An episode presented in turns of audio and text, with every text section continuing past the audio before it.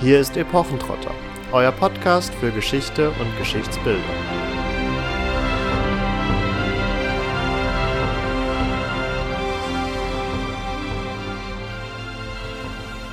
Je suis ce voir un chevalier qui quiert ce que trouver ne puisse.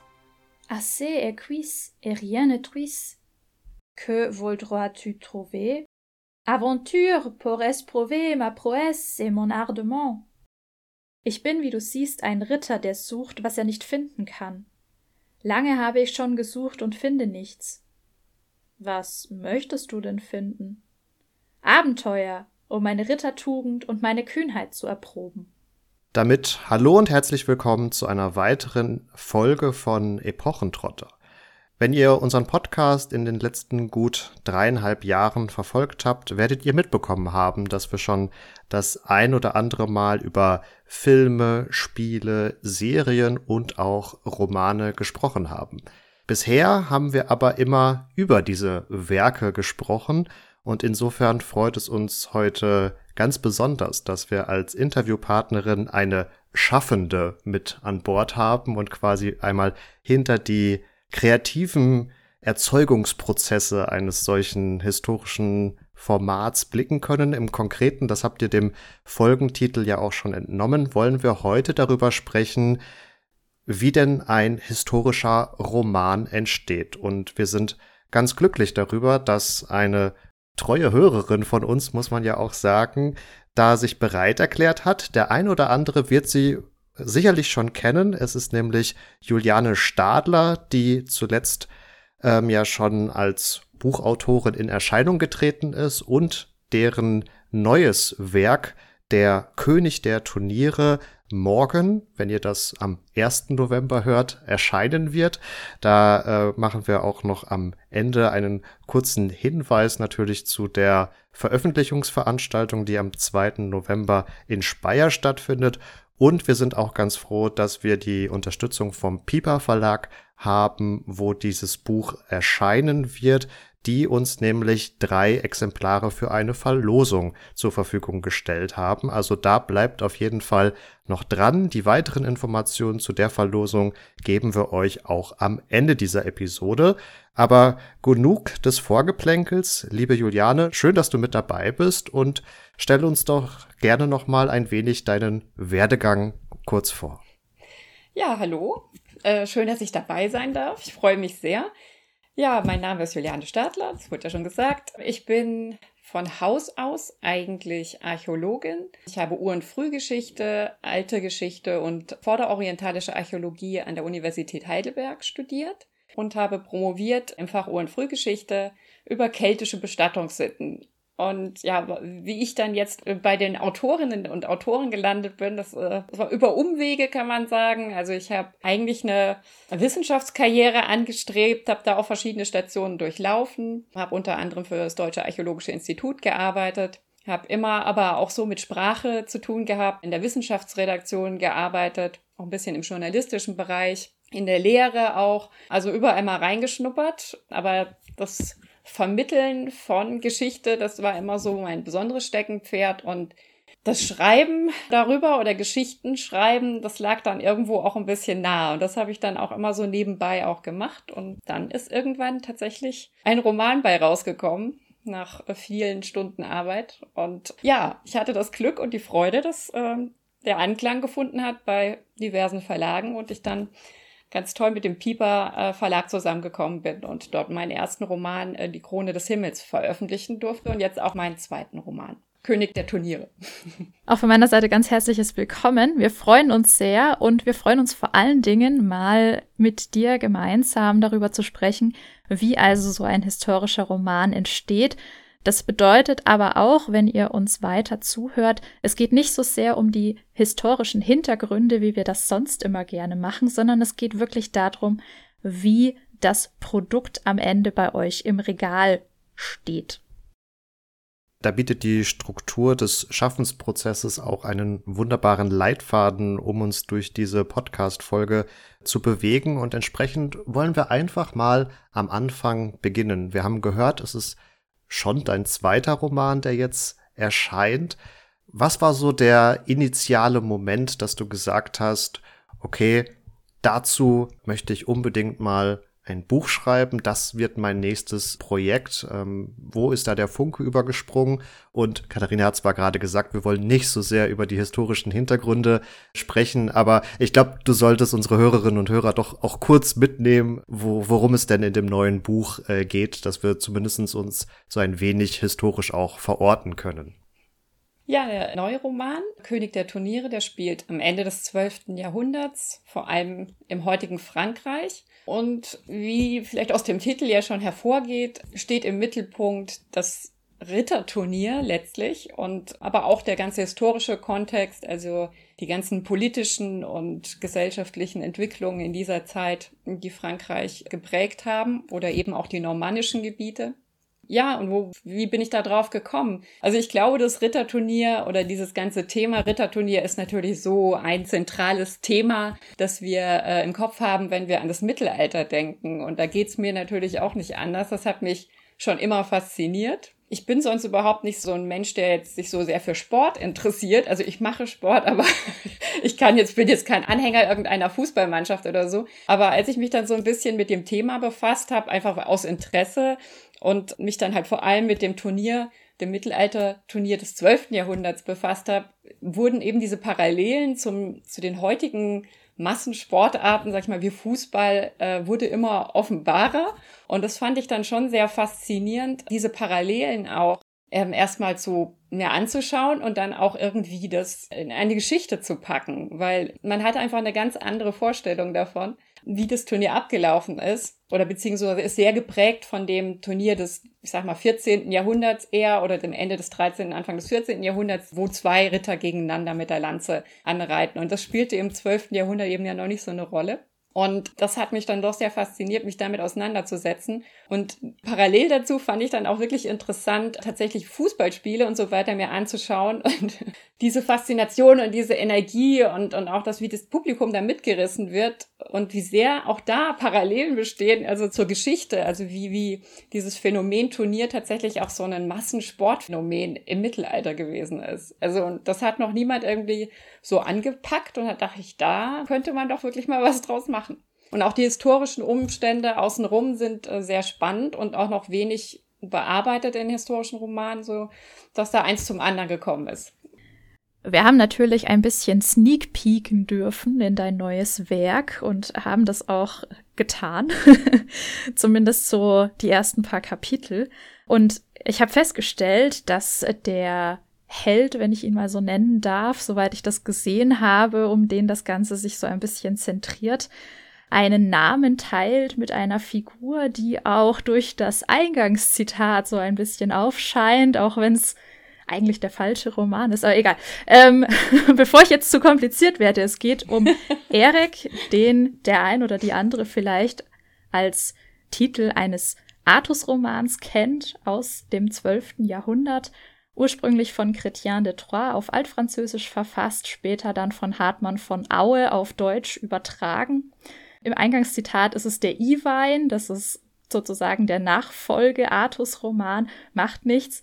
Und worauf ich hinaus möchte, ich fand es sehr spannend, dass du eine Figur genommen hast, die man so in dieser Zeit gelesen hat, tatsächlich historisch gelesen hat und ihr jetzt eine Geschichte gibst und sie auch noch in einen Turnierkontext packst. Also hast du die Romane tatsächlich gelesen und hast dir gedacht, diese Figur verdient eine bessere Geschichte, eine andere Geschichte?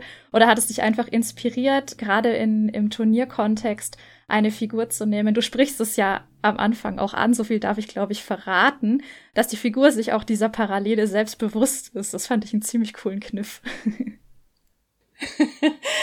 ja, also ähm, ich habe tatsächlich die also ich habe sie nicht alle gelesen, die Werke von Chrétien de Troyes. Ich habe sie auch nicht alle ganz gelesen, gebe ich gerne zu. Ich habe sie aber tatsächlich alle hier gehabt und habe da reingeschaut und habe mir dann vor allem die Szenen äh, natürlich mal durchgelesen, in denen es um Turniere geht und äh, wie er das da beschreibt. Und es gibt tatsächlich auch ein ganzes Buch das sich nur mit den Turnierszenen befasst. Also fand ich auch ganz interessant, äh, wobei ich nicht so gut Französisch kann, dass ich das dann alles im Detail begriffen hätte. Aber dass ich dann den Namen Erik ausgewählt habe, muss ich jetzt ehrlich zugeben, dass es tatsächlich viel banaler ist. es hat leider wirklich nicht mit den Werken von Chrétien de Troyes zu tun, sondern ähm, es ist also wenn man historische Romane schreibt, oder zumindest geht's mir so, da hat man so ein großes Personal oder so einen großen Stamm an Personen, die da auftreten, dass es, finde ich, wichtig ist, dass man Namen hat, die sehr griffig sind. Und vor allem Namen auch, die man auch als deutscher Leser, deutsche Leserin gut verstehen kann. Und nicht jetzt dann auch, keine Ahnung, sich die Zunge bricht, äh, um diesen Namen auszusprechen, wenn man nicht gut selber Französisch kann ich finde das selber als Leserin immer ein bisschen störend. Und deswegen ist meine Wahl letztlich tatsächlich auf diesen Namen gefallen. Und dass das dann auch noch diese Parallelen hatte, eben zu Chrétien de Troyes Werk, das fand ich dann halt wirklich eine äh, ne nette ja, Anekdote irgendwie, also die man eben auch im Buch ja dann auch irgendwie verwerten kann. Aber es ist jetzt nicht so, dass es mich direkt, also dass mich direkt diese Figur oder dieser Roman dazu inspiriert hätte. Es ist halt wirklich eher diesen praktischen Grund, dass die Lesenden tatsächlich diesen Wiedererkennungseffekt vielleicht haben und auch immer wissen, von wem da die Rede ist und man nicht dann denkt, mit den, mit anderen den verwechselt und den Namen gut versteht tatsächlich. Das ist vielleicht ein bisschen ernüchternd jetzt, aber. Nein, gar nicht. Also ich habe mich, wie ja gesagt, sehr sein. gefreut.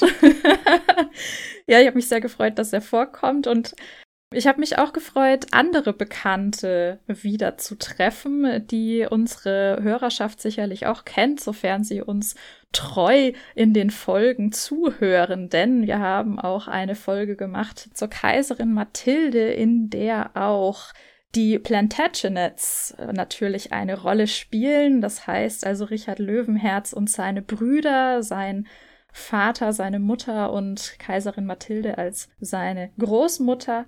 Und da taucht also einiges von dem Personal auf. Und auch in unserer Folge zum Chateau Gaillard könnt ihr die Protagonisten Richard Löwenherz und vor allen Dingen seinen Bruder John Ohneland nochmal antreffen. Und die sind also auch hier der Startpunkt. Im Prolog sind die anzutreffen. Und dazu würde mich einfach interessieren, es birgt wahrscheinlich schon einiges auch an Schwierigkeiten, könnte ich mir vorstellen, aus der Sicht von Richard Löwenherz zu schreiben. Findest du das einfacher oder schwieriger, eine Figur zu nehmen, die historisch verbürgt ist? Denn soweit ich das jetzt rausgehört habe, ist Erik ja dann durchaus eher ein fiktiver Charakter. Also normalerweise vermeide ich, also ich habe ja jetzt noch nicht, noch nicht so viele Romane auf dem Buckel, aber bisher habe ich es wirklich vermieden, zumindest dauerhaft aus der Perspektive einer sehr berühmten historischen Figur zu schreiben. Richard Löwenherz äh, kommt bei mir tatsächlich als Point of View nur im Prolog des neuen Romans vor. Sonst gucke ich mir den immer eher von außen an, also durch die Augen meiner fiktiven Protagonisten und Protagonistinnen.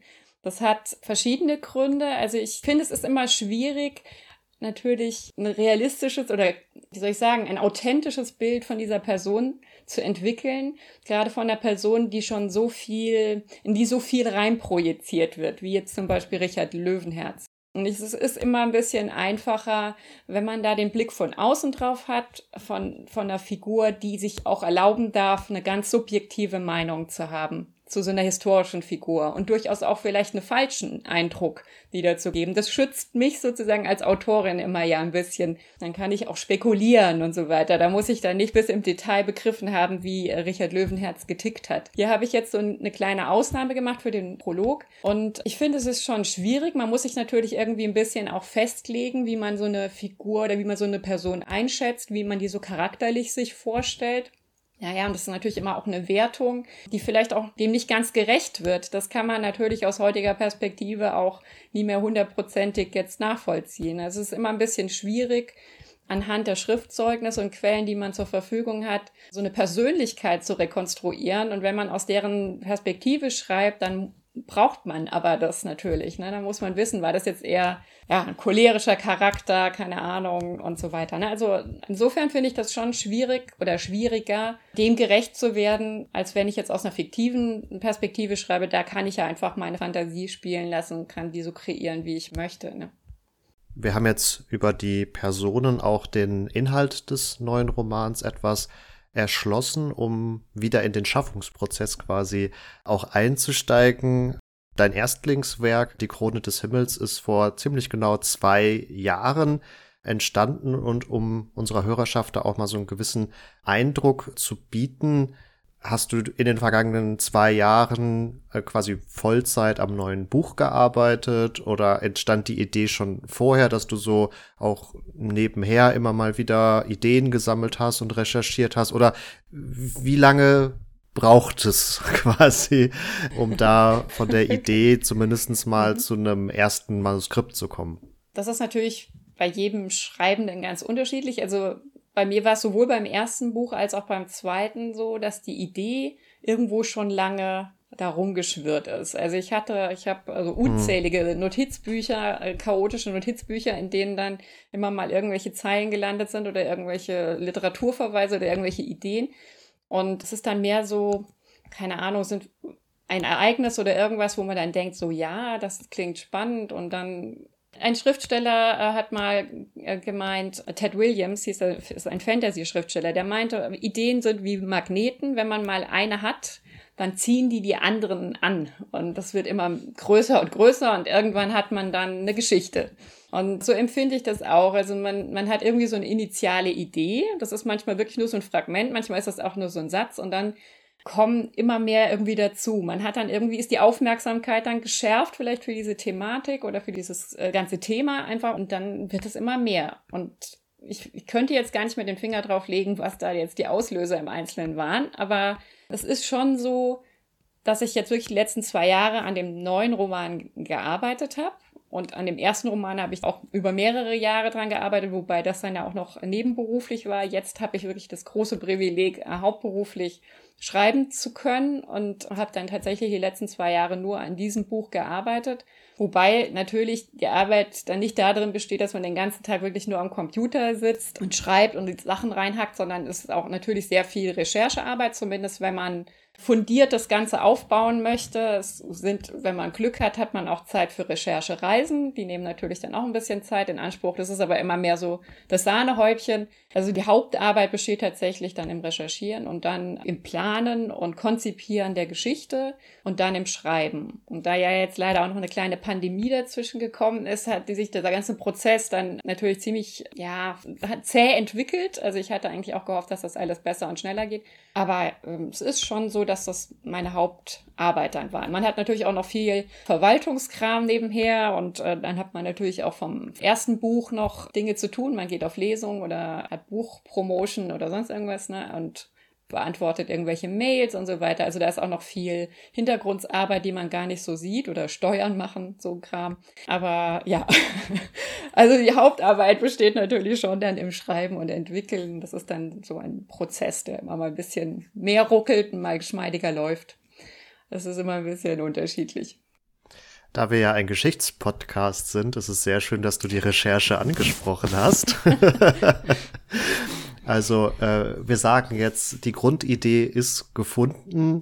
Wie gehst du dann in der Recherche vor? Also haben sich da schon gewisse Muster eingeschlichen, dass du vielleicht auch erst noch mal viel Fiktives konsumierst, um zu schauen, was gibt es denn schon so auf dem, auf dem Markt? Oder stürzt du dich direkt in die Primärquellen und willst wirklich den, den Wortlaut der Zeit erfassen, um dich dem zu nähern? Oder tust es auch erstmal ein, ein Überblickssachbuch? Oder wie ist da so deine Vorgehensweise? Ich glaube, es ist tatsächlich eine Mischung aus allem ein bisschen. Aber da ich ja jetzt sozusagen selber aus dem wissenschaftlichen Bereich komme, ist schon der erste Schritt, sich Literatur zu besorgen. Sowohl Quellen, wobei ich die einfach nicht immer im Original lesen kann. Da fehlen mir dann auch die Fähigkeiten zum Teil. Also Altfranzösisch oder sowas kann ich leider nicht. Dann brauche ich also eben Übersetzungen. Die schaue ich mir dann an. Aber auch sehr, sehr viel Sekundärliteratur natürlich dass ich jetzt Romane dazu lese, die in dieser Zeit spielen, das versuche ich eher so ein bisschen zu vermeiden, ehrlich gesagt. Auch weil man manchmal einfach Sachen so aufsaugt und dann auch wieder reproduziert, äh, ohne dass man das so möchte. Und hinterher merkt man dann so, huch, äh, irgendwie, das kenne ich doch schon mal, irgendwo habe ich das schon mal gelesen, ne? oder sowas gibt's doch schon. Deswegen, da versuche ich mich dann lieber nicht so beeinflussen zu lassen, auch wenn ich grundsätzlich sehr gerne Bücher aus dieser Zeit, also Romane aus dieser Zeit lese, aber so während dem Prozess eher dann nicht. Also wenn sich es irgendwie vermeiden lässt. Oder dann halt wirklich Themen, die ganz eine ganz andere Region oder sowas bearbeiten. Filme gucke ich mir an. Ich finde auch insgesamt ist auch äh, sehr spannend auch, wie, wie Geschichten in Filmen erzählt werden oder in Serien, weil das wieder natürlich eine andere Art ist, Geschichten zu erzählen. Aber ich mir auch immer wieder die Frage stelle, wie kann man denn solche filmischen Techniken vielleicht auch tatsächlich ins Schreiben übertragen. Und weil wir ja auch, wir unsere Sehgewohnheiten und unsere Konsumierungs, wie, wie nennt man das, Konsum Gewohnheiten, die ändern sich, Konsum, genau, genau, die verändern sich ja auch durch, durch Filme und Serien. Ne? Also mal, früher war oft, waren Bücher ja oft sehr langsam erzählt und heute erwartet man ja, dass viel mehr Action kommt, dass man schnellere Szenenwechsel und so hat. Also insofern, das finde ich sehr spannend, mir dann auch solche Inspirationen zu holen aus Filmen oder Serien. Ich gehe auch sehr gern in Museen oder an Schauplätze. Also das muss jetzt nicht mal jetzt ein Schauplatz sein, der jetzt konkret mit meinem Buch zu tun hat, aber ich gehe gerne in irgendwelche Ruinen und so weiter und saug diese Atmosphäre so ein bisschen auf und ja, also ich versuche wirklich so aus ganz vielen verschiedenen Ecken Inspiration zu bekommen. Aber die Grundlage ist natürlich das Recherchieren in den Quellen oder in der Sekundärliteratur, die sich ja konkret mit dem Thema befasst. Oder, wenn ich das Glück habe, dann auch eben äh, der Austausch mit Fachleuten, ne, die über diese Themen forschen und bereit sind, ihr Wissen zu teilen um jetzt mal die äh, Stereotypen und Klischeeschublade richtig weit aufzuziehen, würde ich sagen, dass man mir als Historiker dann vermutlich gerne unterstellen wird, dass ich da immer sehr, sehr textlastig unterwegs bin. Nachdem du eher aus dem Archäologischen kommst, äh, hattest du ja gerade die Museen fairerweise auch schon, schon angesprochen. Aber würdest du sagen, dass du bei der Recherche und Umsetzung durch diesen fachlichen Hintergrund irgendwie nochmal einen spezielleren Fokus auf Objekte der, der Alltagskultur hast? Also glaubst du, dass das da in den Büchern zum Tragen kommt? Schon, ja, ich glaube schon, dass, ähm, dass man da anders drauf guckt, wenn man eben geschult ist, sozusagen daran Geschichte zu vermitteln. Also als Archäologe hat man ja keine Schriftquellen. Das ist ja genau der Witz bei der Geschichte. Und man, man muss eben an dem ganzen Kram, den man dann aus der Erde wühlt, da muss man dann versuchen, eben tatsächlich die Geschichte zu erzählen und guckt dann natürlich auch sehr genau hin, was das für Objekte sind und wie die funktioniert haben. Und äh, für, über das Mittelalter weiß man natürlich sehr, sehr viel mehr als über die Ur- und Frühgeschichte jetzt. Aber es ist mir schon ein Anliegen, da auch immer mal ein bisschen die Sachkultur dann einfließen zu lassen. Ich glaube, das ist auch für äh, viele Lesende auch eine interessante Sache, wenn, oder beziehungsweise macht es natürlich noch authentischer oder greifbarer, wenn man dann solche realen Objekte, die da drin vorkommen. Also bei Krone des Himmels habe ich tatsächlich ganz konkret einen Fund aus einer Ausstellung dann auch eingebaut. Ein, ein Becher mit einer Darstellung von St. Georg, der aber von Muslimen hergestellt worden ist und auch eine entsprechende Inschrift trägt, also anscheinend irgendein Gastgeschenk war von muslimischer Seite an die Christen. Und das, der spielt in meinem ersten Roman auch eine Rolle und ich fand das so, so spannend und solche Sachen lasse ich dann schon sehr gerne einfließen. Und jetzt beim zweiten Roman ist es auch durchaus wichtig, sich damit auseinanderzusetzen, weil man zum Beispiel über die Rüstung die die Menschen damals beim Turnier getragen hat, gar nicht so viel aus den Schriftquellen rekonstruieren kann und so. Und das ist dann schon sehr toll, wenn man dann Originalstücke dann mal sieht und dann oder auch mal vielleicht anfassen kann oder so. Und dann hat man dann doch irgendwie sowas Greifbares tatsächlich und Konkretes und kann dann halt auch mal wirklich irgendwelche Details dann halt einfließen lassen, die das Ganze einfach noch viel authentischer machen, ne? wenn man dann, weiß nicht, ne? weiß, wie so ein Helmriemen da klemmt oder die, die Kettenringe an den Haaren ziepen oder so.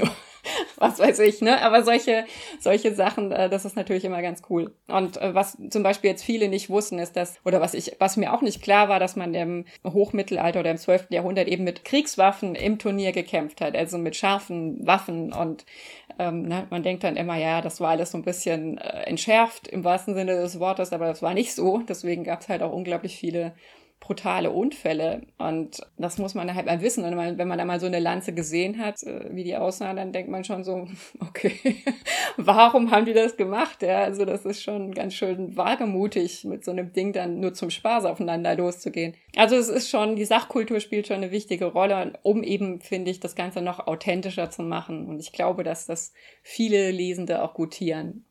Du hattest außerdem noch angesprochen, dass es sich manchmal auch lohnen kann, vor Ort zu gehen und zu recherchieren oder Orte zu besuchen, die aus der Zeit noch stehen.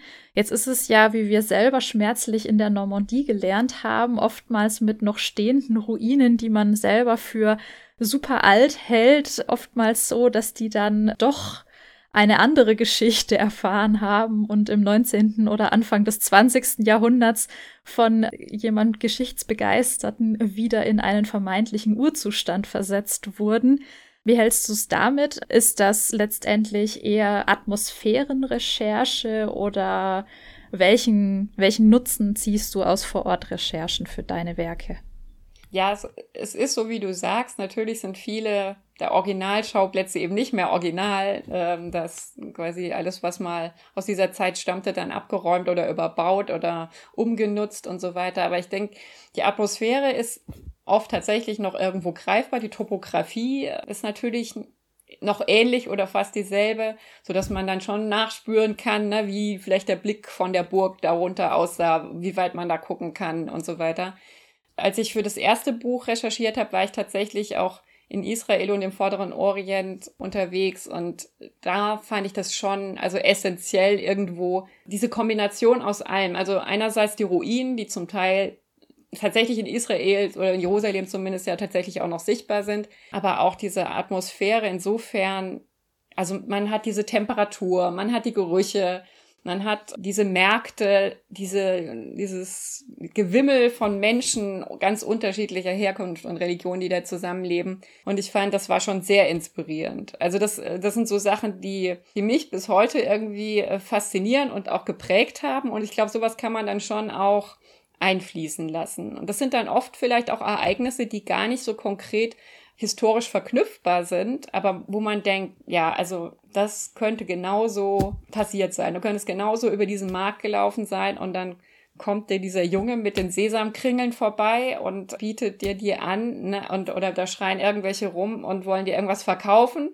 Na, egal, ob das jetzt eben irgendein moderner Kitsch ist, aber einfach von der Atmosphäre her ist es ja, also man ist einfach irgendwie so mittendrin und kann das komplett übersetzen in die Vergangenheit. Also das, und ich glaube, das ist auch echt nicht immer einfach, sowas dann zu imaginieren, also ohne irgendwie diese Erfahrungen gehabt zu haben. Also beziehungsweise, wenn man das selber erlebt hat, dann hat man andere Möglichkeiten, das zu beschreiben als es nur sich vorzustellen. Ich glaube, man kommt sehr weit mit Imagination, ähm, aber es gibt, glaube ich, dann noch so ein kleines On-Top, das man nur kriegt, wenn man tatsächlich mal da gewesen ist. Das heißt ja, man soll über das schreiben, was man kennt. das ist offensichtlich sehr dehnbar, wenn man sich anschaut, wie viele historische Romane es gibt oder wie groß auch das Fantasy- und Science-Fiction-Business ist. Aber es ist natürlich äh, sehr inspirierend zu hören, dass dann also durchaus auch aus einem modernen Gewusel man sich noch mit ein bisschen Vorstellungskraft ableiten kann, wie das vielleicht mal stattgefunden hat. Jeder, der schon mal auf einem orientalischen Bazar in irgendeiner Form war, kann das vielleicht ganz gut nachempfinden. Ich würde auf jeden Fall zustimmen. Wie ist es denn, ähm, wenn wir noch ganz kurz bei den Recherchen bleiben, als durchaus akademische Person? Die ich dich jetzt bezeichnen würde als Akademikerin. Gehst du auch ins Archiv oder war das jetzt bisher für deine Bücher auch vielleicht gar nicht notwendig?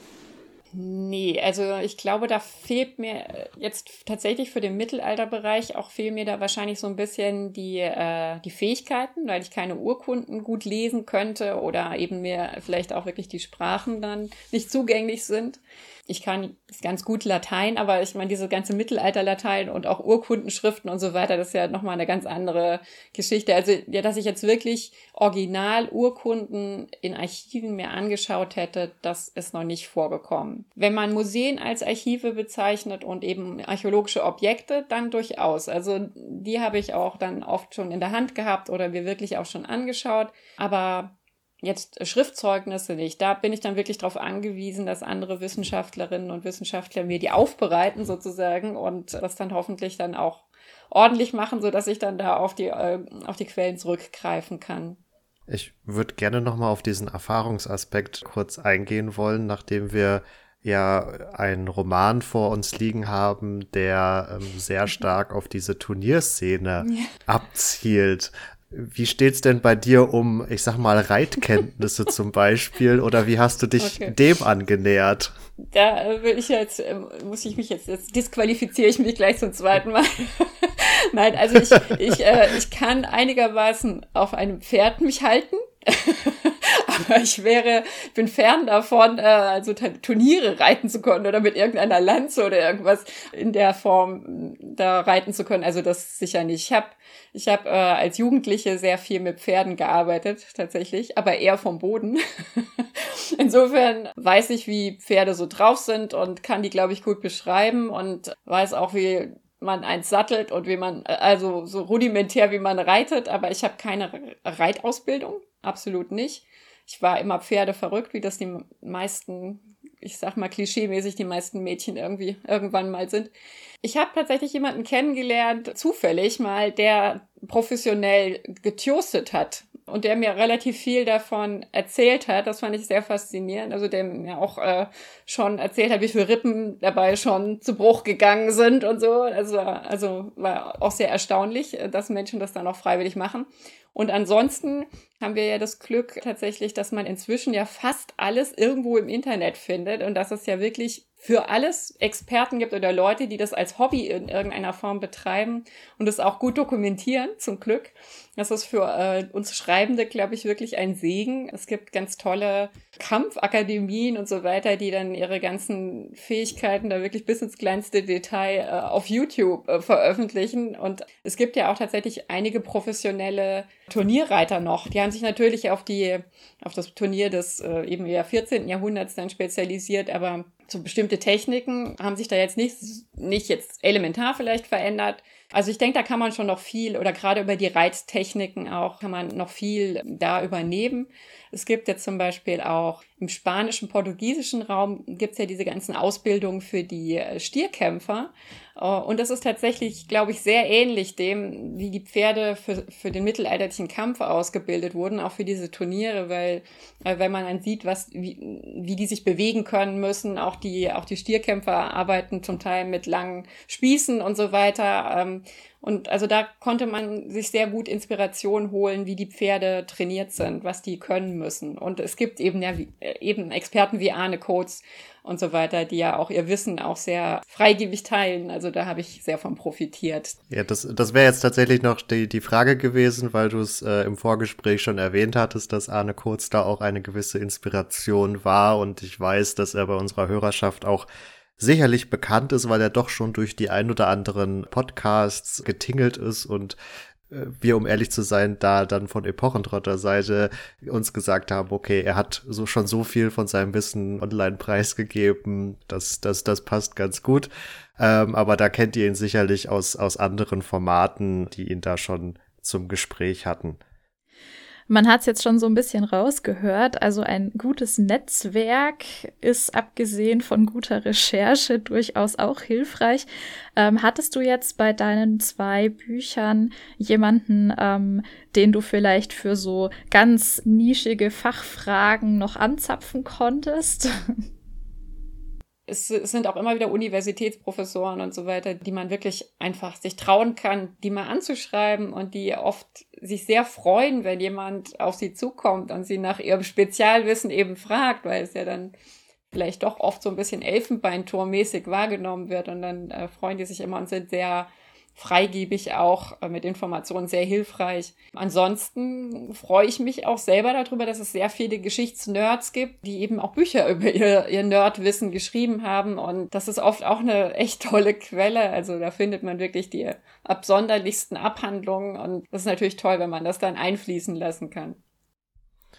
Jetzt haben wir ganz, ganz, ganz viel recherchiert Deine, wie du sagtest, etwas krude geschriebenen Notizbücher sind vermutlich übervoll und reihen sich in den Regalmetern. Wie geht's weiter? Wie, wie bringt man den roten Faden rein? Wo muss man dann auch einfach mal kürzen? Also für uns ein bisschen durch die Romanplanung, würde ich sagen. Es ist, glaube ich, auch ein Lernprozess. Ne? Also ähm, ich denke, erfahrene Schriftstellerinnen, Schriftsteller haben da schon sehr klare, einen sehr klaren Weg, wie sie das Ganze angehen. Bei mir ist das noch ein bisschen ein Lernprozess. Also ich bin noch nicht so hundertprozentig sicher, ob ich da immer so, die, so eine gute Methode habe. Manchmal komme ich mir da sehr chaotisch vor.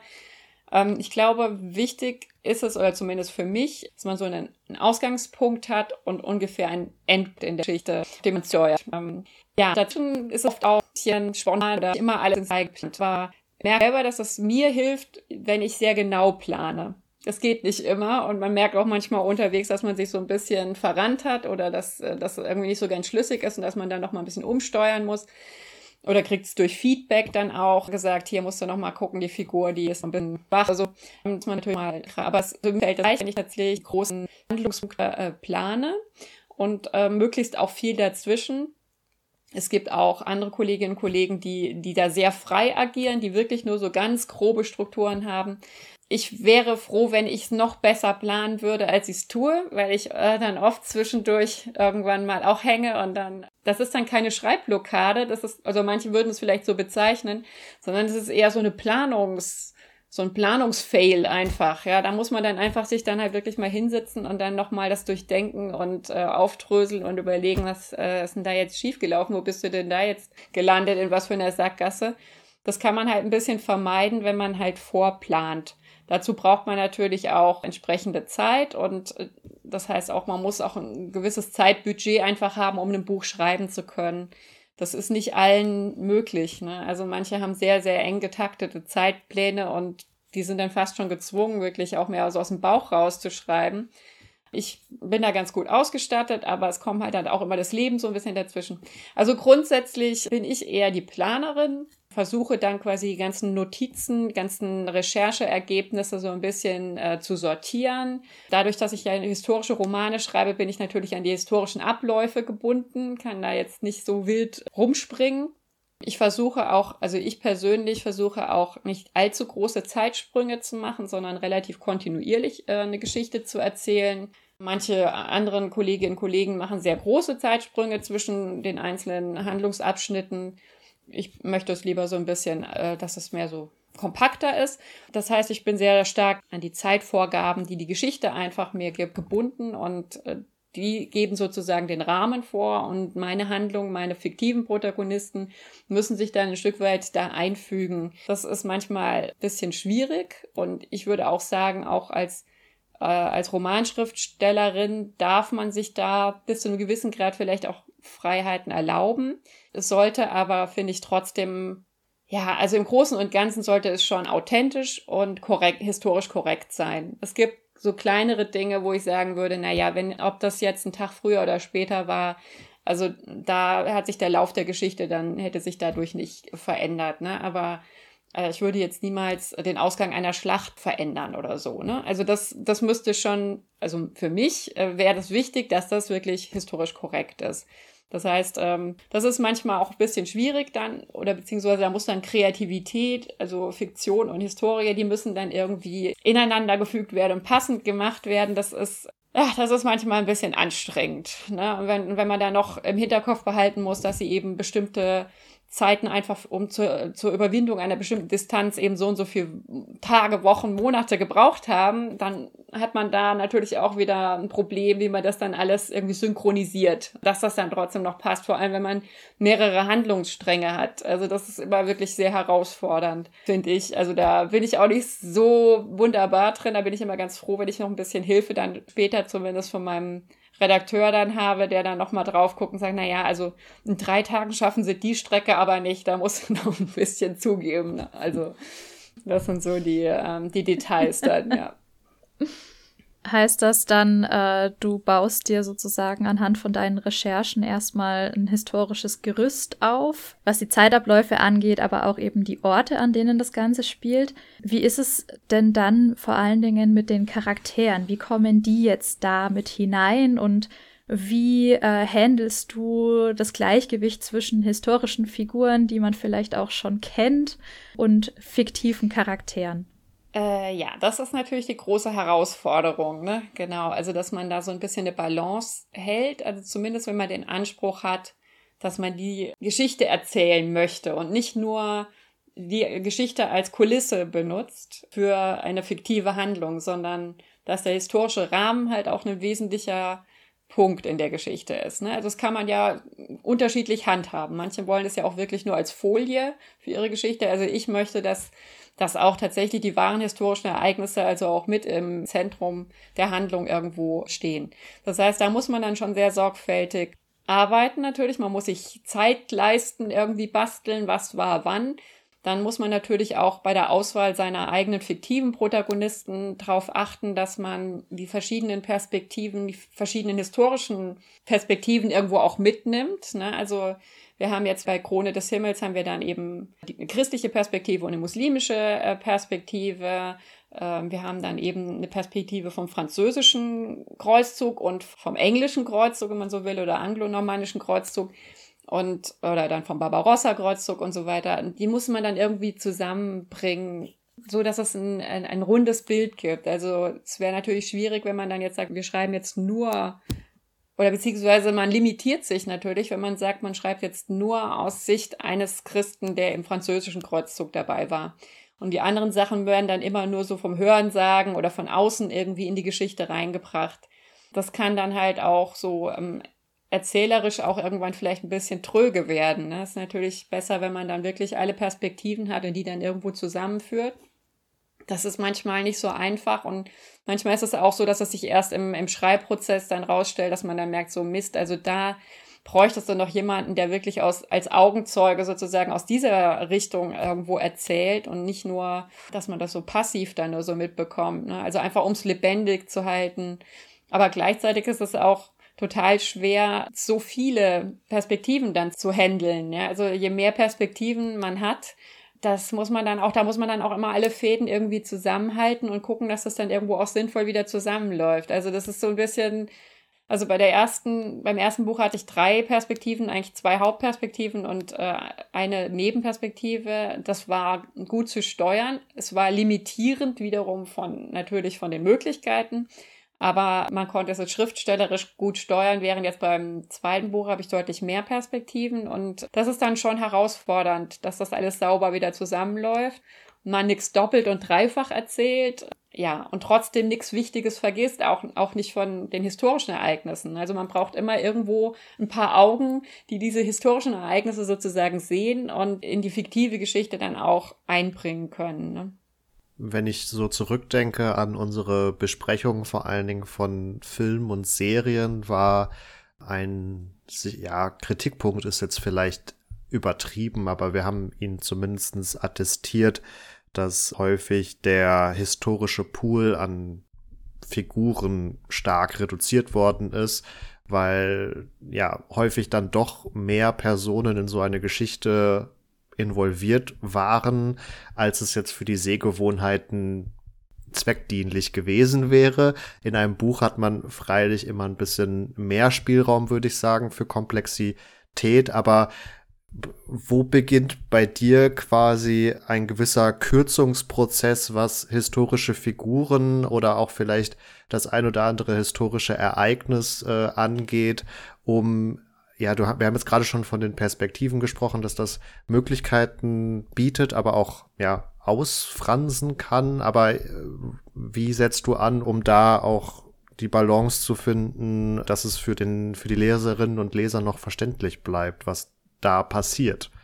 Das ist eine gute Frage, über die ich ehrlich gesagt noch gar nicht so konkret. Ich äh, mache das, glaube ich, tatsächlich eher so ein bisschen intiv.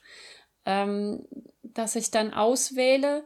Manchmal ärgere ich mich hinterher, wenn ich dann feststelle, oh, da war ja noch eine familiäre Verbindung von den beiden, die wusste ich, die kannte ich gar nicht und die habe ich jetzt überhaupt nicht erwähnt. Ja? Mein Redakteur hat dann oft gesagt, mein Gott, also das ist so speziell, was du da jetzt noch einbauen willst, das weiß kein Mensch. Ja? Also wenn du das weglässt, dann weiß auch niemand, dass da was fehlt. Ne? Und aber da das ist dann sozusagen die Wissenschaftlerin in mir, die dann so ein bisschen zuckt und sagt, naja, das kann ich doch jetzt nicht einfach weglassen, das hat doch tatsächlich stattgefunden. genau. Aber es ist, ist natürlich so, man kann äh, nicht einfach wild drauf los alles beschreiben, was da einfach war. Also ich hätte jetzt beim zweiten Roman noch unglaublich viel über Heinrich den Löwen schreiben können, äh, der ja auch eine Verknüpfung zu den Plantagenets hat über seine Frau und äh, dann dort im Exil gelebt hat und so weiter. Diese ganze Geschichte, seine Auseinandersetzung mit Barbarossa ist halt wirklich so eine Randnotiz geworden, weil das einfach gar nicht mehr, ne, also das wäre einfach eine komplette Überforderung gewesen, das auch noch einzubauen, auch wenn es super spannend ist. So hat es immer nur so, sind es dann immer nur so kleine Erwähnungen am Rande, genau wie bei Krone des Himmels, der englische Kreuzzug als sie dann eben in Sizilien noch unterwegs sind und, und, und, und da mal noch kurz alles einnehmen. Das ist dann halt einfach nur, wird dann nur aus der Perspektive von den anderen erzählen, die dann gesagt haben, ja, und auf so unterwegs hat er dann auch eben da und dort äh, quasi noch alles erobert und das war's dann. Also das noch alles mitzunehmen. Manche Autorinnen, Autoren machen das und das sind dann wirklich dann halt wirklich so riesige Werke mit, keine Ahnung, äh, ne, wie viel tausend Seiten oder mehrbändig. Auch das wird, glaube ich, durch, es gibt dafür Leserinnen und Leser, das ist sicher so, aber das finde ich dann zu viel. Also ich möchte gerne den Fokus schon auf einem bestimmten Personal haben, deswegen möchte ich auch diese großen Zeitsprünge vermeiden in meinen Geschichten, weil ich diese Entwicklung der Personen, sei es fiktiv oder auch der historischen Figuren, da möchte ich immer so ein bisschen den Fokus auch drauf haben. Und ja, also das sollte dann eben nicht zu weit ausufern einfach, genau. Das ist vielleicht so ein bisschen das, wo man überlegen muss, was für einen Schwerpunkt man setzt. Ob man, ob es einem eher um die Handlung geht, die Story, oder ob es um einem mehr um die Charaktere oder die Personen geht. Bei mir ist, glaube ich, schon der Fokus immer so ein bisschen stärker auf den Figuren. Du hast jetzt äh, schon die Leserschaft und auch den Redakteur, die Redakteurin angesprochen. Ich ziehe jetzt nochmal die Klischeeschublade richtig weit auf und stelle plakativ die These in den Raum, du hast jetzt ein wunderbares Manuskript geschrieben, hast da die historischen Verflechtungen wunderbar eingearbeitet und dann kommt der Verlag und sagt, nein, da muss noch runtergekürzt werden und so weiter und so fort, damit es halt auf das vermeintliche Zielpublikum hin gestutzt oder ausgerichtet wird. Beziehungsweise ich muss auch ehrlich sagen, aber schön, dass du uns da eines so gesehen besseren belehrt hast, dass da auch äh, konkrete Überlegungen dahinter äh, stecken. Ich hätte jetzt auch zum Beispiel bei dem Protagonistennamen Erik gedacht, dass das vielleicht eine Idee des Verlags war, ist das ganz bewusst da irgendwo anzulehnen. Oder anders gefragt, wann kommt die Zielgruppe in den Gedankenprozess mit rein? Ist sie, schwimmt sie immer so ein bisschen mit oder gibt es wirklich auch mal einen Punkt, wo man sagt, okay, ich muss jetzt auch, weil letztendlich musst du davon ja auch leben, schauen, dass es meinen Leserinnen und Lesern gefällt? Ich habe das Glück, ehrlich gesagt, dass der Verlag mich relativ frei machen lässt und meine Lektorin im Verlag. Also die Lektoren oder Lektorinnen, die sind diejenigen, die sozusagen das Buchprojekt betreuen von Verlagsseite, die auch mitlesen durchaus und auch inhaltlich dann auch Ideen weitergeben oder Hinweise und die auch natürlich auch eingreifen würden, wenn sie das Gefühl haben, das läuft jetzt also komplett irgendwie aus dem Ruder oder aus dem, in eine falsche Richtung. Also wenn ich jetzt plötzlich Aliens ne, bei mir auftauchen oder so, na, da würde natürlich der Verlag sagen, nee, also jetzt ist aber mal gut.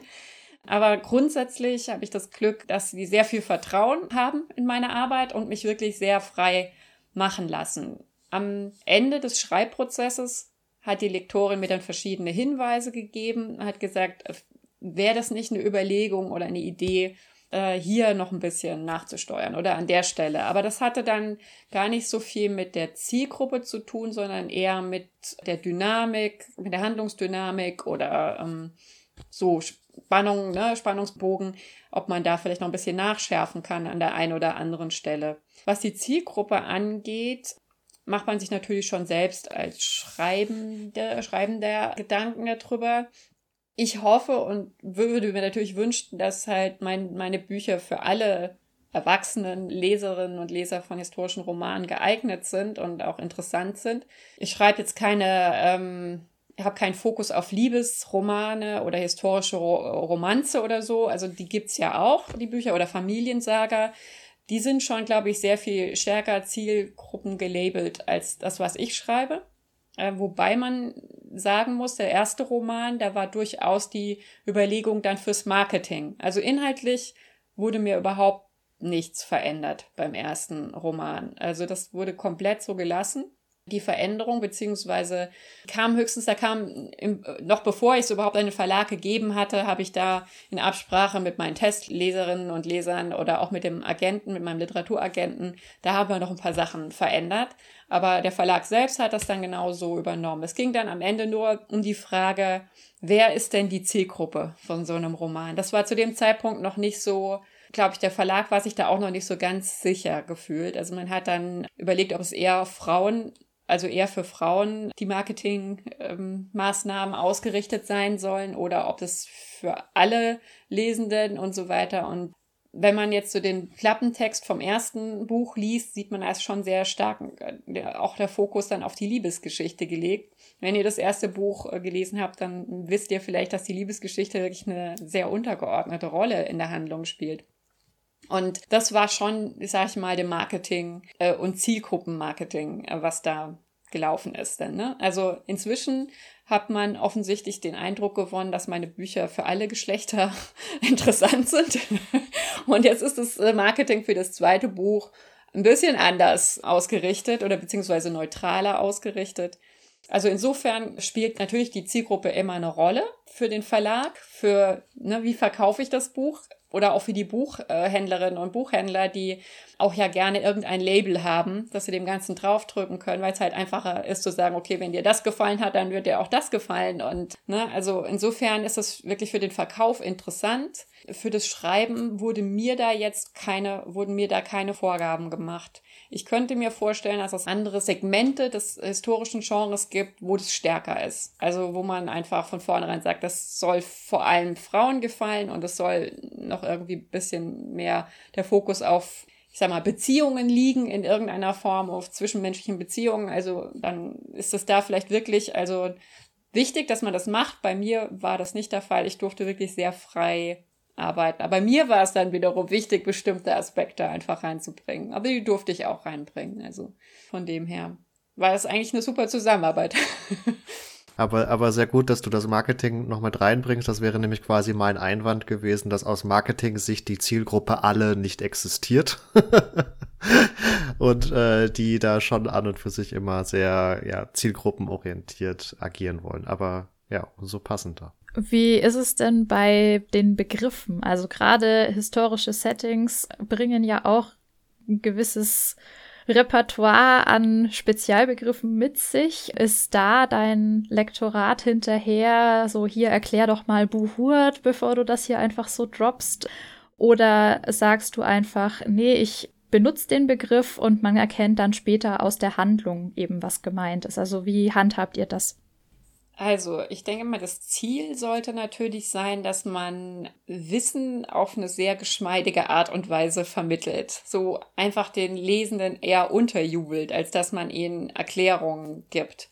Es ist immer, glaube ich, also dieses Infodropping oder Infodumping, was man in manchen, was in manchen historischen Romanen durchaus vorkommt, empfinde ich auch als Lesende manchmal echt nervig. Also wenn dann dann quasi so eine, so eine halbe Seite Abhandlung kommt, wie jetzt, keine Ahnung, man Wachskerzen hergestellt hat, wenn das jetzt nicht gerade in dem Buch um, um einen, einen Kerzenzieher geht, ja, dann finde ich das irgendwie, jo, also das hätte ich jetzt nicht wissen müssen bis im Detail. Deswegen ist es, das glaube ich, eine der großen Herausforderungen von allen Schreibenden im historischen Bereich, dass man solche Sachen eben über den Text, über die Handlung erklärt, wenn es irgendwie geht. Also, dass man nicht jetzt explizit sagt, ja, Buhurt war das und das, sondern ähm, ne, also entweder man zeigt direkt, wie es funktioniert. Das heißt, es gibt ja auch diesen Spruch beim Schreiben Show, don't tell. Äh, das ist ja quasi einer der Leitsätze sozusagen, den Autoren als erstes lernen, ähm, dass sie eben wirklich über Emotionen, über Gefühle, über Sinneseindrücke Dinge vermitteln und nicht eben einfach runterschreiben und erklären wie in einem Sachbuch. Das ist ja auch einer der großen Punkte, warum Menschen historische Romane lesen, weil man eben Wissen auf eine ganz andere Art vermittelt bekommt und eben nicht wie im Geschichtsbuch oder im Schulbuch. Ähm, ich habe jetzt natürlich, fahre so ein bisschen zweigleisig. Mir ist schon klar, dass ich natürlich sehr viele Begriffe einführen muss, die heute gar nicht mehr existieren. Eben gerade auch im Zusammenhang mit dem Turnier, die einfach auch nicht verwendet werden in unserer Sprache oder selten. Die versuche ich natürlich, wie gesagt, über die Handlung zu erklären, aber auch hinten nochmal in einem Glossar sozusagen als Serviceleistung gibt es dann nochmal zum Nachschlagen diese Spezialbegriffe wo, wenn man dann wirklich nicht mehr weiß, was das heißt, kann man dann nochmal nachgucken. So haben wir das dann gelöst. Marvin hatte schon außerdem auch die Zielgruppenorientierung ja jetzt angesprochen. Wie ist es denn, was deine Titelauswahl angeht? Also gerade dein erstes Manuskript war ja fertig beim Verlag gelandet und das zweite ist so mit dem Verlag entstanden. Ähm, wie viel Mitspracherecht hattest du, was den finalen Titel jeweils angeht? Das ist ein sehr gutes Thema, gerade was die Zielgruppensprache, äh, Ansprache angeht. Also mein erstes Manuskript hieß anders. Das kann ich ja jetzt mal verraten. Äh, der Lektor, mit dem ich damals zusammengearbeitet habe, ist auch nicht mehr bei Pieper, aber er ist, mit dem habe ich auch sehr gut zusammengearbeitet, das muss ich jetzt auch sagen. Aber eben gerade der Titel ist natürlich super wichtig, um eben natürlich das Publikum zu interessieren für ein Buch. Und deswegen wird man, wird da wirklich auch entsprechend viel Arbeit und Energie reingesteckt, einen guten Titel zu finden. Mein Buch hieß, als Arbeitstitel hieß es Vater aller Dinge. Das ist ja auch vorne dieses Zitat drin, dass der Krieg der Vater aller Dinge ist. Und ein bisschen geht's ja da um dieses Thema. Deswegen fand ich den Titel eigentlich ganz passend. Aber wir haben dann lange darüber diskutiert und dann hieß es eben, na ja, aber wenn wir jetzt eher eine weibliche Zielgruppe ansprechen wollen, ist Vater aller Dinge halt irgendwie zu männlich. genau. Also, es sollte doch besser ein Titel sein, der so ein bisschen neutraler herkommt oder vielleicht auch eher Frauen anspricht. Wobei mir jetzt als natürlich als Nicht-Marketing-Profi auch absolut nicht klar war, was das denn dann sein könnte, was Frauen jetzt mehr anspricht. Ne? Dann haben wir dann riesige Sammlungen von Titeln von möglichen zusammengestellt. Also ich durfte dann auch jede Menge Ideen einbringen. Also es war definitiv nicht so, dass der Verlag jetzt gesagt hätte, hier ist der Titel und du hast jetzt leider nichts zu melden, den nehmen wir jetzt und fertig aus. Also das war nicht so. Die haben also mich in alle äh, Schritte mit einbezogen und das mit mir diskutiert und haben mir quasi sozusagen nur erklärt, aus was für Gründen sie halt vielleicht eher in die eine oder in die andere Richtung gehen wollten. Dann war das der zweite Aspekt beim ersten Buch jetzt, dass natürlich inhaltlich gewisse Anklänge an Königreich der Himmel da sind, ne, an den Film. Und deswegen, ob man dann nicht da vielleicht einen Titel irgendwo findet, vielleicht der durchaus ein bisschen in diese Richtung geht. Und die Mischung aus diesen beiden Aspekten war dann eben Krone des Himmels tatsächlich. Also das ist auch bei den äh, Käuferinnen und Käufern dann auch wirklich auch so angekommen. Die haben dann tatsächlich auch wirklich diese Assoziation zu Königreich der Himmel gehabt und das Buch dann damit in, also die Titel sozusagen damit in Verbindung gebracht.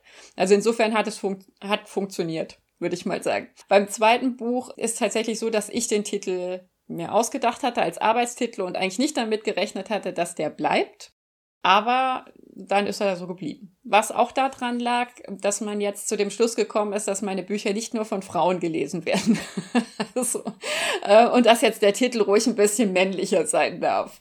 Also ja, es ist eine Wissenschaft für sich und ähm, ich will mich da, will das auch gar nicht irgendwie beurteilen oder beziehungsweise da, da kann ich auch einfach gar nicht so mitreden, weil ich von Marketing einfach zu wenig Ahnung habe. Das überlasse ich dann auch gerne den Profis. Also ich dürfte schon ein Veto einlegen, wenn ich jetzt das Gefühl hätte, der Titel wäre so komplett am Thema vorbei oder irgendwie, also das, äh, da kriege ich dann Nackenkräusel oder so, dann dürfte ich da schon was sagen und das würde auch berücksichtigt. Aber in der Regel ist es Sache des Verlags, weil es eben eine Marketingentscheidung ist.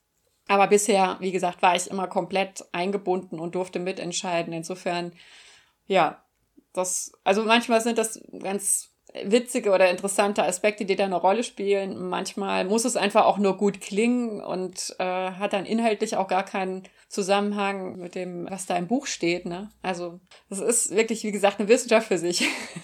Also es musste keine Ritter aus Leidenschaft Parallele nee, gezogen werden jetzt für das aktuelle Buch. Aber das, die Turniere sollten irgendwie schon drin vorkommen. Also, ja. Aber Ritter aus Leidenschaft war durchaus ähm, auch im Hinterkopf, ne? auch wenn es zeitlich auch wieder eine ganz andere, ganz andere Episode ist. Wir haben keine Troubadoure, die äh, We Will Rock You oder ähnliches spielen. Ich kann mir jetzt aber nicht verkneifen, kurz darauf hinzuweisen, kurz darauf hinzuweisen, dass der Protagonist ja durchaus auch einen Namen aus der zeitgenössischen Literatur bekommen hat. Der heißt ja Ulrich von Lichtenstein, oder nicht? Äh, Ulrich von Lichtenstein, genau. Ja, ja. ja. Ich glaube auch. ja, Bei genau. Ritter aus Leidenschaft meinst genau. du? Ja, ja, ja. ja, ja Ulrich ja, ja, von Lichtenstein ist, glaube ich, auch tatsächlich, ich habe auch nur mal am Rande jetzt während der Recherche äh, über ihn gelesen und dachte auch, über den könnte man tatsächlich auch mal einen guten Roman schreiben, also über den Original Ulrich von Lichtenstein. Das muss auch ein sehr interessanter Typ gewesen sein. Aber das war natürlich, keine Ahnung, ein 14. Jahrhundert oder sogar 15. Ich bin mir nicht ganz sicher. Ich glaube 14. Ne? Als der dann gelebt hat. Und war natürlich eine andere Zeit. Du, wir haben jetzt auch schon einige Themen angesprochen, die, glaube ich, weiter hinten im Prozess äh, stehen, äh, was ja auch gar nicht schlimm ist, aber um vielleicht auch wirklich den Bogen da nochmal äh, zu einem Ende zu schlagen.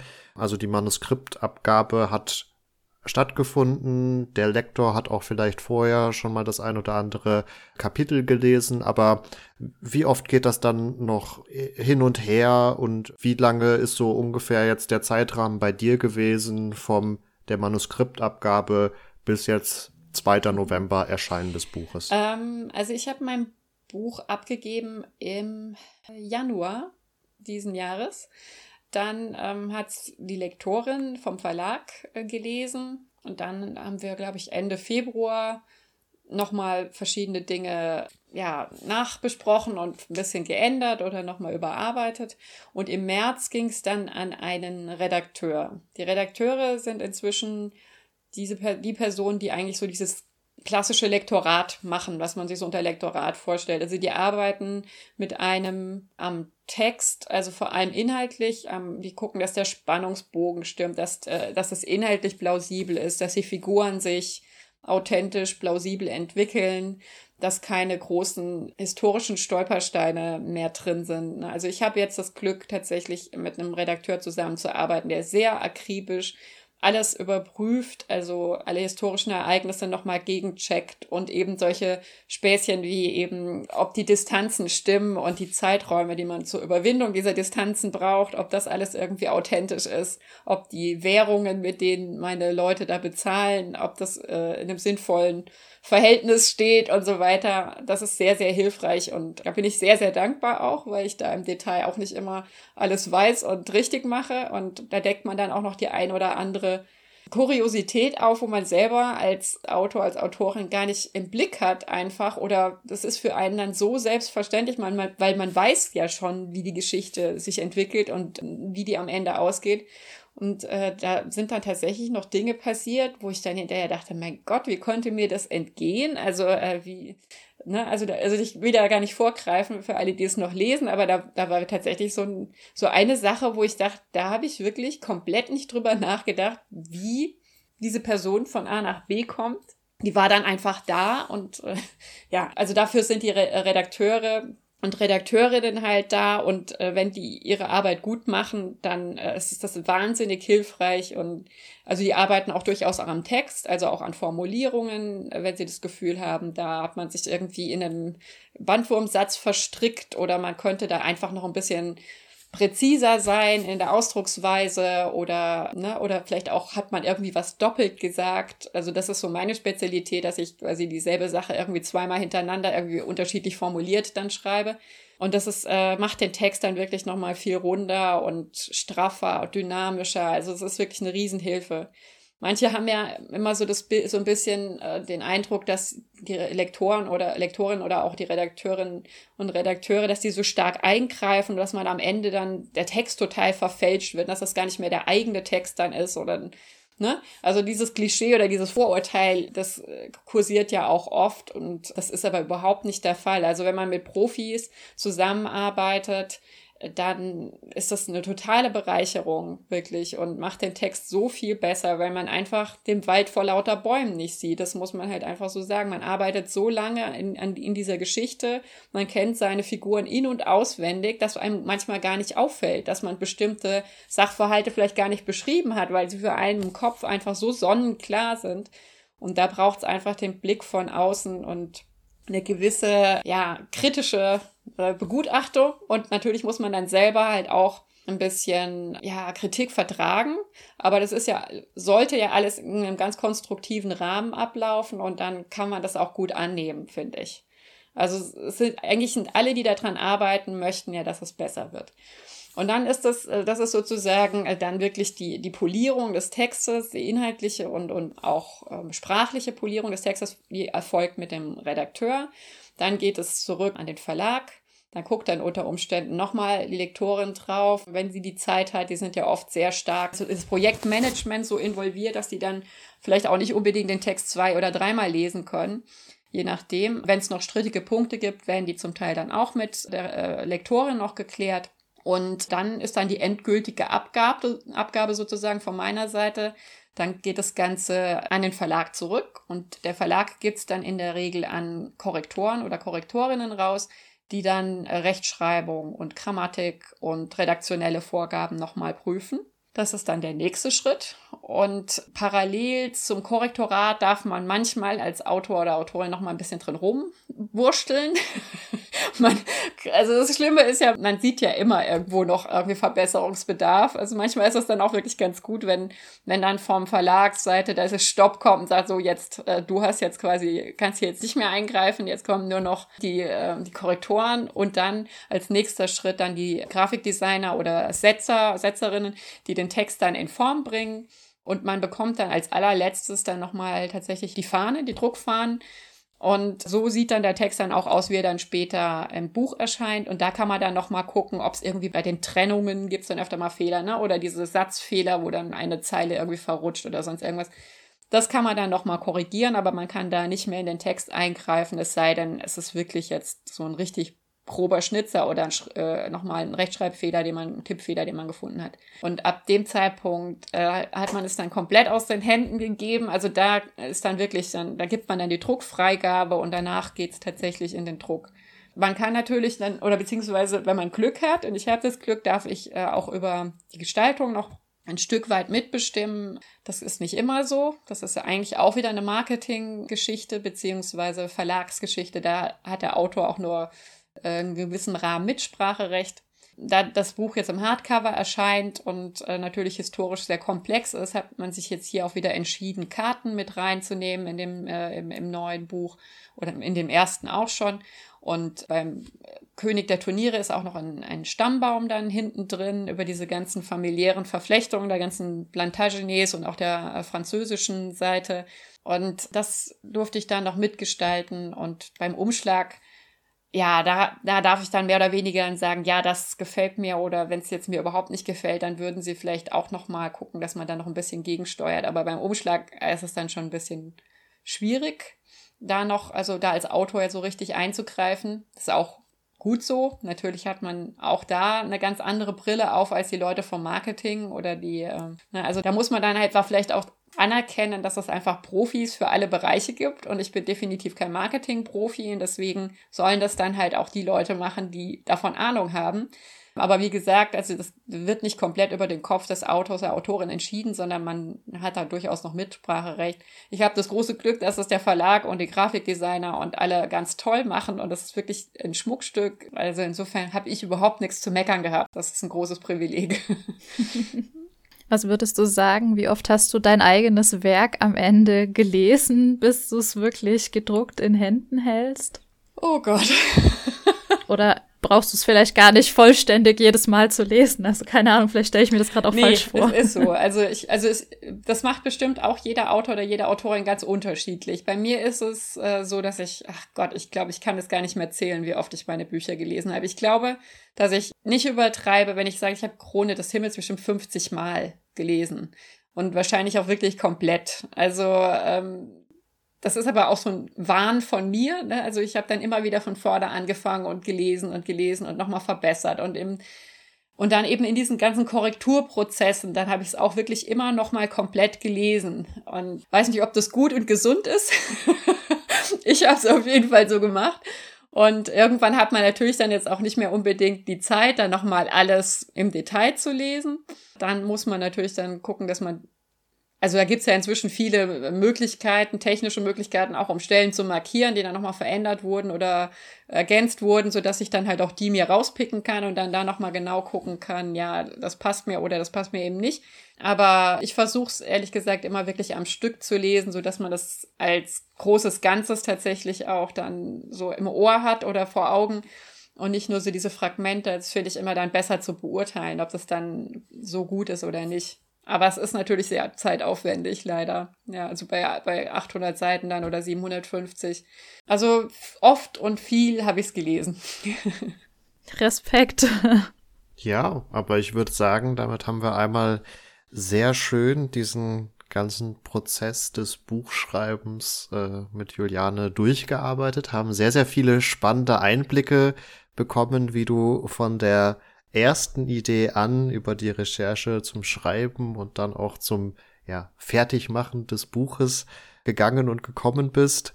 Wunderbar, wirklich spannend, da mal Einblicke haben zu können. Und in diesem Sinne bedanken wir uns ganz herzlich bei dir. Ja, ich habe zu danken, dass ich dabei sein durfte. Es war mir eine Freude, wirklich.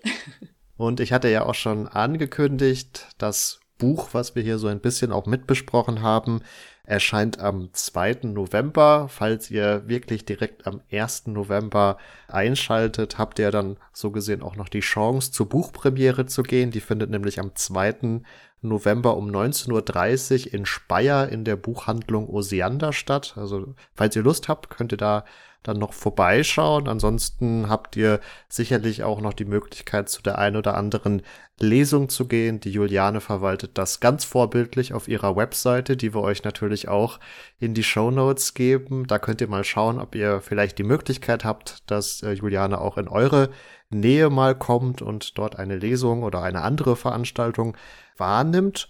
Und ich hatte ja auch schon angekündigt, es gibt auch noch eine kleine Verlosung von drei Exemplaren dieses historischen Romans König der Turniere, die uns freundlicherweise vom Piper Verlag zur Verfügung gestellt werden. Dazu, ihr kennt das Prozedere eigentlich schon, müsst ihr auf Social Media gehen, entweder auf Instagram oder Facebook. Den jeweiligen Beitrag, für den das relevant ist, verlinken wir euch natürlich auch wieder in den Show Notes. Und diesen Beitrag müsst ihr einmal liken und kommentieren, beziehungsweise in eurem Kommentar markiert ihr gerne eine euch bekannte Person, mit der ihr euch am liebsten mal über den Roman Der König der Turniere austauschen möchtet und unter allen eingegangenen Likes und Kommentaren verlosen wir dann, wie gesagt, drei dieser Exemplare. Damit wisst ihr jetzt auch schon, wo ihr uns finden könnt, wenn ihr Lust auf mehr historischen Content habt, nämlich auf Facebook und Instagram. Schaut auch gerne mal auf unserer Homepage vorbei, epochentrotter.de. Und ihr wisst natürlich inzwischen auch, dass ihr Themenvorschläge und Feedback jederzeit über die Messenger-Dienste oder per E-Mail an kontakt.epochentrotter.de einreichen könnt. Wir freuen uns drauf. Und ihr seht, äh, Juliane hat das auch auf diese Art und Weise gemacht und jetzt ist sie bei uns zu Gast gewesen. Nochmal ganz herzliches Dankeschön an dich, dass du dir die Zeit genommen hast und vor allen Dingen, dass du uns so viele Einblicke hinter die Kulissen gegeben hast. Sehr gerne. Es hat uns auf jeden Fall sehr gefreut und damit wünsche ich allen da draußen weiterhin eine gute Woche. Bleibt gesund, macht's gut und ciao, ciao. Mir bleibt damit auch nur noch zu sagen, schaltet auch gerne beim nächsten Mal wieder ein. Macht's gut und ciao, ciao. Tschüss, vielen Dank, dass ich dabei sein durfte.